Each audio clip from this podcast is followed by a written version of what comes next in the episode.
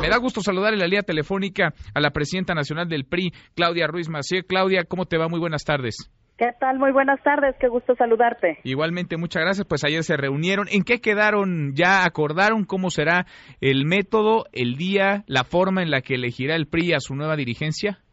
Mira, el Consejo Político en una sesión anterior ya había eh, acordado que será la participación directa de la militancia eh, a través de la cual elegiremos a la próxima dirigencia. Eso no se mueve, a pesar del ruido eso no se mueve. y la polémica. Ayer, exactamente, eso se mantiene igual. Y ayer lo único que se aprobó es que no vamos a firmar el convenio de colaboración con el INE porque las condiciones que nos ponía el Instituto Nacional Electoral pues eran intransitables para el partido. ¿Por qué? Ahora lo que sigue es que nosotros como Comité Ejecutivo Nacional tenemos que trabajar en la propuesta para ir al Consejo y decirle eh, si nosotros organizáramos qué implicaría y a partir de eso pues eventualmente ya poder sacar una convocatoria para el proceso organizado por nosotros. ¿Por qué, ¿Por qué es intransitable lo del INE? Porque me acuerdo, lo hemos conversado contigo en otras ocasiones, el PRI le solicitó al Instituto Nacional Electoral el apoyo, digamos, para eh, llevar a cabo esta elección, para organizarla. ¿Por qué es intransitable? ¿Por qué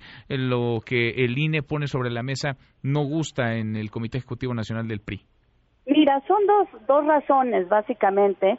Eh, el INE nos responde, eh, habíamos venido trabajando con ellos en mesas técnicas y con reuniones, digamos, de carácter informal, pero sí institucionales.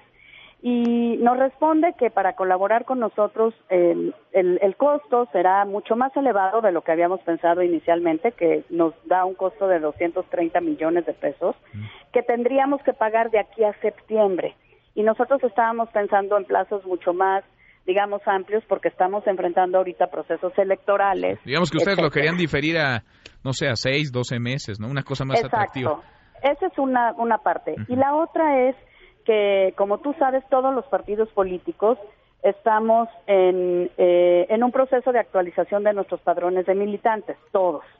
En razón de ese eh, plazo que nos dio el INE de todo 2019 para actualizar que nuestras bases de datos contengan uh, únicamente a nuestros militantes por inconsistencias que encontró, eh, suspendió un régimen de multas que tiene para cada militante que se queje de que está en un partido político sin querer estarlo, sin que haya el respaldo documental para ello. Entonces, el INE lo que nos dijo fue, yo te puedo ayudar a organizar la elección, pero tu padrón está en proceso de actualización y concluye hasta enero este proceso. Si tú usas ese padrón ahorita, pues entiendo que tú ya das por validado tu padrón y entonces empiezo a cobrarte multas por cada afiliación indebida.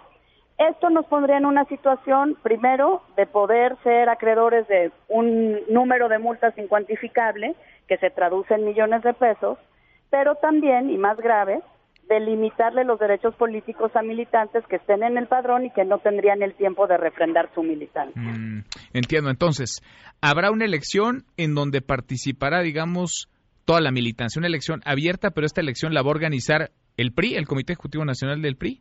Así es. El propio partido, en principio, está pensando, se está pensando que seamos quienes organicen el proceso eh, en lugar del INE. Es decir, lo que el Consejo decidió es no podemos ir con el INE que sea el partido y ahora nosotros tenemos que ver cómo, los detalles, en fin, y poder regresar al Consejo y decirle esto es lo que implica la organización por parte nuestra. Ahora, con el padrón de qué tamaño, ¿cuántos militantes del PRI podrían participar en, en ese ejercicio? Es parte de lo que tenemos que trabajar internamente con nuestros órganos del partido, porque justamente tenemos una, eh, un padrón que está en este proceso de actualización y además tenemos muchas nuevas afiliaciones que están en proceso de integrarse y de validarse.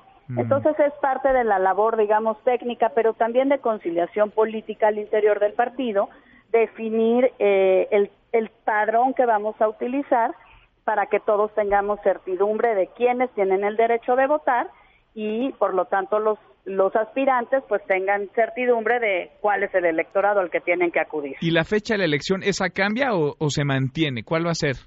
Puede cambiar porque originalmente nosotros le habíamos propuesto al INE una elección en julio, toda vez que la dirigencia que yo encabezo concluye su periodo estatutario el 19 de agosto.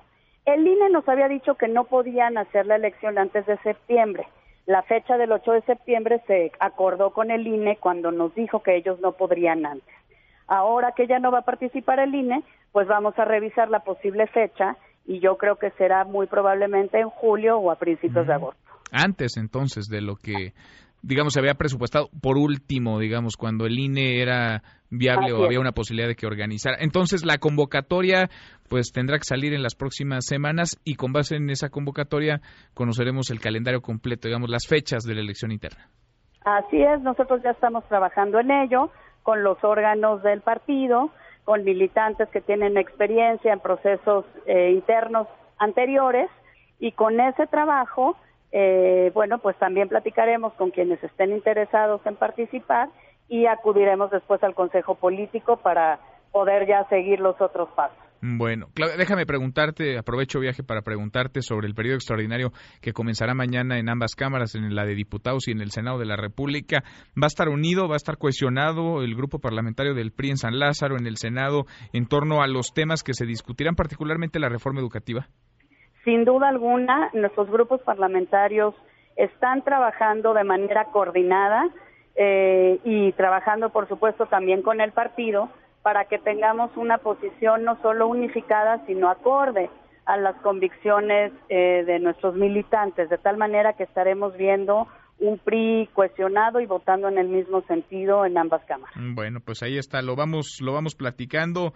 ¿Tú vas a permanecer? Entendía que pedirías licencia, te separarías de tu escaño en el Senado. ¿Vas a quedarte como senadora y mantienes la dirigencia ahora en este proceso interno del PRI o dejas el escaño y volverás un poco más adelante? Eh, justamente ayer comuniqué al Consejo Político que tomé la determinación de eh, tomar licencia del Senado de la República durante estos próximos meses para poder dedicarme no solo a reforzar el trabajo del partido en los seis estados donde tenemos elección el próximo 2 de junio, sino también organizar el, proceso interno de elección de dirigencia eh, con toda pues con toda atención a los detalles. Eh, creo que es algo que ahorita el partido requiere y yo muy contenta de darle ese sentido de prioridad al partido me alejo del Senado por unos meses y volveré una vez que concluya este proceso. Bueno, regresarás entonces más adelante. Claudia, como siempre es un gusto, gracias. Igualmente, gracias y buenas tardes. Muy buenas tardes. Mesa para todos.